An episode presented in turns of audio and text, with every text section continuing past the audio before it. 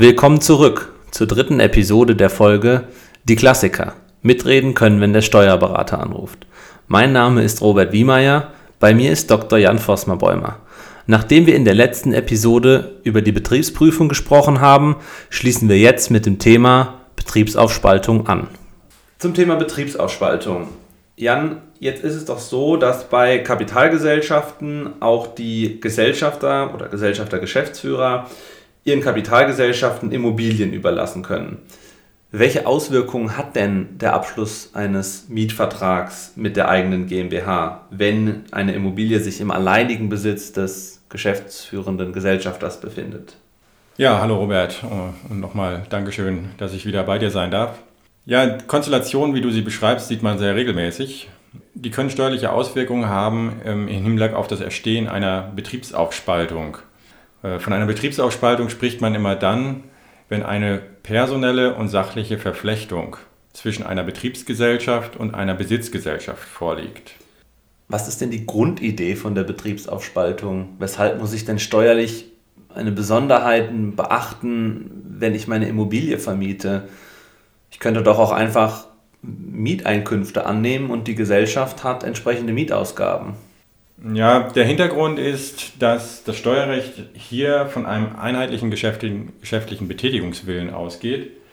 Ähm, und die wesentliche Betriebsgrundlage, die eben dazu führt, dass eine solche Betriebsaufspaltung entsteht, ähm, Bestandteil des Betriebsvermögens wird. Man nimmt also eine Einheit an, ähm, die zivilrechtlich so nicht äh, abgebildet ist, ähm, zwischen dem Betriebsvermögen und dem Besitzvermögen. Ähm, also ähm, wirtschaftlicher Gedanke. Ja, es ist mehr ein wirtschaftlicher Gedanke, den das Steuerrecht hier ähm, aufgreift. Ähm, konkret muss eben die Mehrheit im Betriebsunternehmen, üblicherweise eine GmbH, bestehen und die Mehrheit in einem Besitzunternehmen, Vermögensgegenstände, ähm, die wesentliche Betriebsgrundlage für die Betriebs GmbH sind und dieser überlassen werden. Der typische Fall ist der, den du eben schon geschildert hast, die Überlassung von einer Immobilie. Und das Thema personelle Verflechtung, wenn man jetzt an Familienunternehmen denkt, dann ist es ja oftmals die ganze Familie, die da an Gesellschaftsanteilen und gegebenenfalls Betriebsimmobilien, vielleicht mehrere Betriebsimmobilien beteiligt, wechselseitig beteiligt, in unterschiedlichen Konstellationen beteiligt, vielleicht mit minderjährigen Kindern beteiligt ist. Was ist denn die, die Idee dieser sogenannten personellen Verflechtung, die du vorhin angesprochen hast? Ja, also die Idee der personellen Verflechtung heißt, dass ähm, der Eigentümer der wesentlichen Betriebsgrundlage, bleiben wir mal in unserem Beispiel bei der Immobilie, auch die Mehrheit äh, in dem ähm, die Immobilie mietenden Betriebsunternehmen hat. Ähm, dann entsteht eine personelle Verflechtung. Und eine Mehrheit kann natürlich auch dann bestehen, wenn sie nicht in der Hand einer Person ist, sondern in der Hand einer Personengruppe, ähm, deren Anteile zusammenzurechnen sind. Und hier gibt es natürlich insbesondere in Familiengesellschaften Konstellationen, wo die Mehrheit sowohl an der Immobilie als auch an der Gesellschaft auf Familie, mehrere Familienmitglieder verteilt ist. Und dann ist immer die Frage zu stellen, inwieweit deren Anteile zu einer Personengruppe zusammenzurechnen sind. Wir haben relativ häufig die Fälle zu klären, ähm, inwieweit die Anteile von Ehegatten zusammenzurechnen sind. Da gibt es mittlerweile auch eigentlich eine übereinstimmende Meinung zwischen Rechtsprechung und Finanzverwaltung, dass insoweit äh, grundsätzlich keine Zusammenrechnung stattfindet.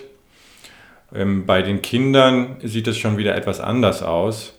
Da ist insbesondere wichtig darauf äh, zu achten, ob die Kinder minderjährig sind oder volljährig. Und hier kann eben auch durch das Erreichen der Volljährigkeit möglicherweise eine ähm, äh, Wechsel der ähm, ähm, Zurechnung der Anteile entstehen, die dann eben gesondert geprüft werden müssen. Das heißt, im Kern sind es gleichgerichtete wirtschaftliche Interessen der Familienmitglieder. Was ist, wenn es da Meinungsverschiedenheiten gibt? Ist dann weiterhin zusammenzurechnen, weil man sagt, ja, nach dem Motto Blut ist dicker als Wasser? Oder kann es da auch Konstellationen geben, wo man sagt, naja, also die Familienmitglieder, die sind jetzt vielleicht nicht mehr so grün miteinander und da greift dann die Personengruppentheorie nicht? Ja, es gibt eben erstmal den Anscheinsbeweis, ähm, dass eben zusammenzurechnen ist oder nicht. Und bei den Ehegatten gab es sich ja früher eher die Auffassung, dass die einen einheitlichen Willen äh, in der Ehe besitzen. Und mittlerweile hat aber auch die Finanzverwaltung eingesehen, dass das nicht mehr zeitgemäß ist und Ehegatten in der Regel nicht mehr ähm, als Personengruppe mit einem einheitlichen Willen zusammenzurechnen sind. Äh, insoweit geht die Finanzverwaltung dann da vielleicht mit der Zeit. Bei Kindern, wie gesagt, ist das ein gesondertes Thema. Jetzt haben wir uns gerade ähm, über die eine Voraussetzung der Betriebsaufspaltung, nämlich die personelle Verflechtung, unterhalten. Ähm, daneben gibt es noch die sachliche Verflechtung. Da geht es ja im Kern um die Frage, in wie stark oder inwieweit die Immobilie, um jetzt an dem Beispiel festzuhalten, mit dem Betrieb der Gesellschaft ähm, verflochten ist. Gibt es da auch Konstellationen, wenn jetzt beispielsweise die Immobilie nur als Lagerräume zur Verfügung steht, wo man dann auch ein Thema mit der sachlichen Verflechtung bekommt?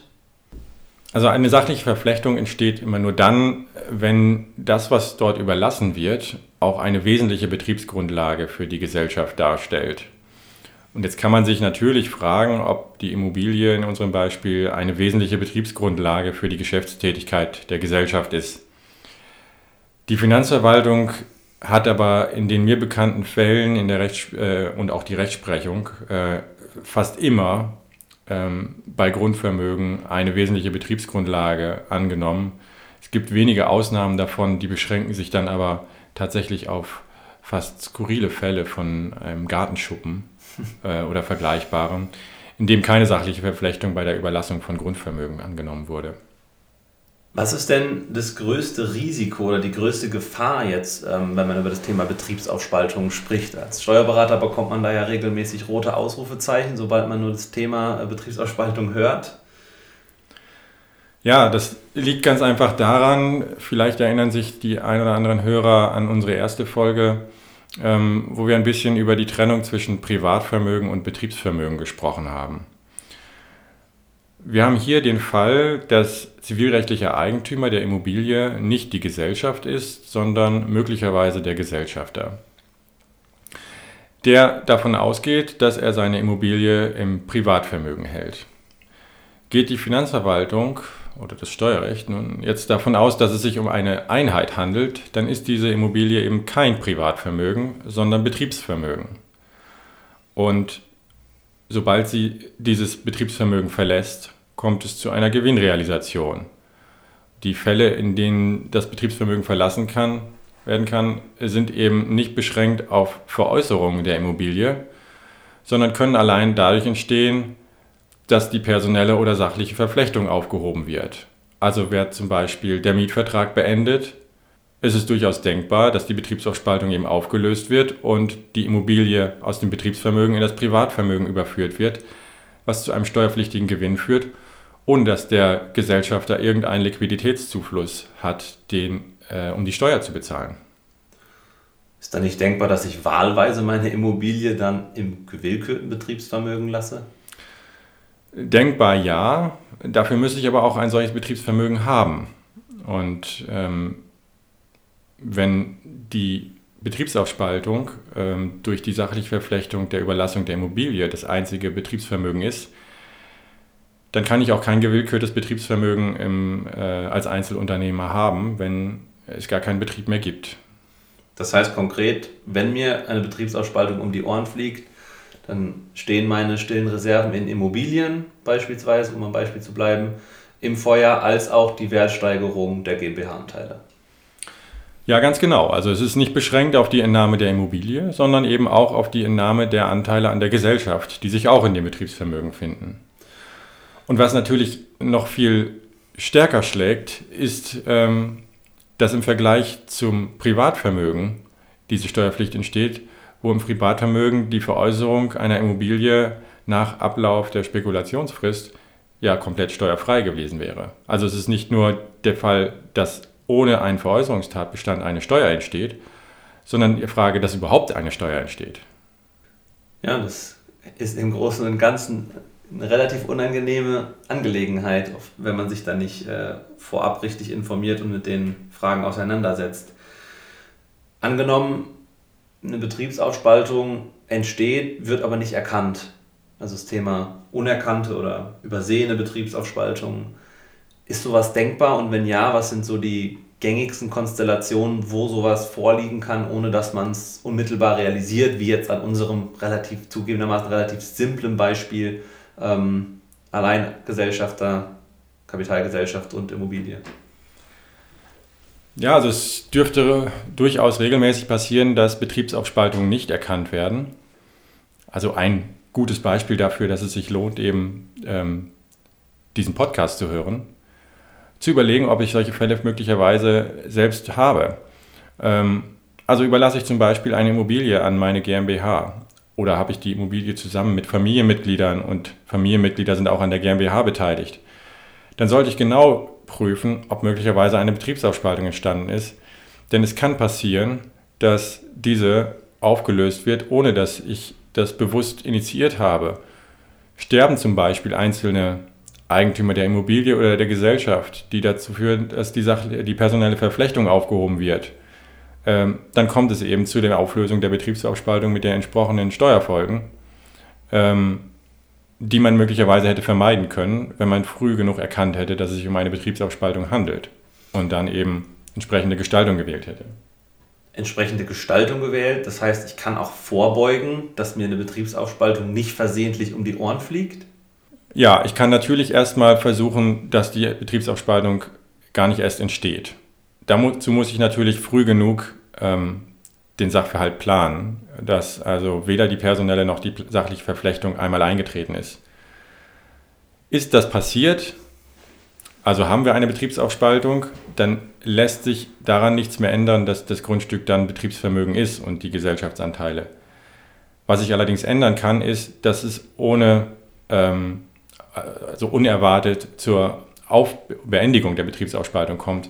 Ich kann als Schutzmechanismus ähm, eine äh, andere Gesellschaftsform wählen, die dauerhaft zu Betriebsvermögen führt, selbst wenn dann mal die personelle oder sachliche Verflechtung aufgehoben werden sollte. Also was du jetzt meinst, ist im Grunde die Immobilie in eine gewerblich geprägte GmbH und Co. KG zu packen, dort dann zu vermieten, sodass ich in jedem Fall immer im Betriebsvermögen bin. Ja, das wäre zum Beispiel eine übliche mhm. Gestaltung, ähm, abzusichern, dass es beim Betriebsvermögen bleibt und nicht zu, unet, erwarteten Beendigung der Betriebsaufspaltung kommt. Jetzt haben wir viel über Nachteile und Risiken und Gefahren gesprochen. Gibt es denn auch Vorteile bei einer Betriebsaufspaltung? Vorteile, ich würde mal sagen, die wesentlichen Gründe für die Betriebsaufspaltung liegen eher außerhalb des Steuerrechts. Ähm, man will eigentlich das Grundvermögen aus der Haftungsmasse ähm, heraushalten. Deswegen glaube ich, die Motive stecken meistens nicht im Steuerrecht. Es gibt aber natürlich auch ein paar Vorteile. Nehmen wir den klassischen Fall der Betriebsaufspaltung. Ähm, das heißt, ich habe eine Betriebskapitalgesellschaft, also eine GmbH üblicherweise, und die Immobilie ist entweder im Einzelunternehmen des ähm, Gesellschafters oder äh, in einer Personenmehrheit im Rahmen einer GBR zum Beispiel. Dann wäre Vergleichsmöglichkeit im Prinzip, dass die Immobilie auch in der GmbH wäre. Da gibt es dann vielleicht steuerlich schon einen gewissen Vorteil, weil die Betriebsaufspaltung kombiniert im Prinzip die Kapitalgesellschaft mit der Personengesellschaft. Ich habe also teilweise ähm, einkommensteuerpflichtige Einkünfte, ähm, insoweit also Progressionsvorteile und teilweise habe ich eben die Tesorierungsmöglichkeit auf Ebene der Kapitalgesellschaft. Wie ist es erbschaftssteuerlich? Erbschaftssteuerlich ähm, gut ist die Frage, womit vergleicht man die Situation? Ich habe eben gesagt, wir vergleichen als Alternative zur Betriebsausspaltung die Immobilie ist in der Kapitalgesellschaft. Vergleiche ich jetzt die Situation mit der Vermeidung der Betriebsaufspaltung, das heißt, ich habe die, Privat, die Immobilie weiterhin im Privatvermögen, weil eben keine sachliche und personelle Verflechtung vorliegt, dann können sich auch Vorteile ergeben, weil ich zum Beispiel im Rahmen der Erbschaftssteuer gewisse Begünstigungen für Betriebsvermögen habe. Habe ich die Immobilie nicht im Betriebsvermögen, kann ich diese äh, Begünstigung für die Immobilie nicht in Anspruch nehmen habe ich eine Betriebsaufspaltung und handelt es sich somit um Betriebsvermögen, dann können auch die Begünstigungen für Betriebsvermögen im Rahmen der Erbschaftssteuer äh, die äh, Immobilie umfassen. Was sind die wichtigsten Lessons learned dieser Episode? Du hast 60 Sekunden. Also die Betriebsaufspaltung ist ein ganz klassischer Beratungsfall. Deswegen kann ich immer nur sagen, zunächst mal suchen Sie sich einen guten Steuerberater und dann sprechen Sie auch regelmäßig mit ihm. Äh, auch über Sachverhalte, von denen Sie glauben, sie könnten vielleicht nicht relevant sein. Denn das unentdeckte ähm, Entstehen einer Betriebsaufspaltung und noch viel schlimmer das ungewünschte Beenden einer Betriebsaufspaltung sind in der Beratungspraxis ja eigentlich mit die unangenehmsten Fälle, weil es eben nicht zu einem Geldfluss kommt, aber die Entstehung einer Steuer zur Folge hat. In der nächsten Episode sprechen wir über die Organschaft.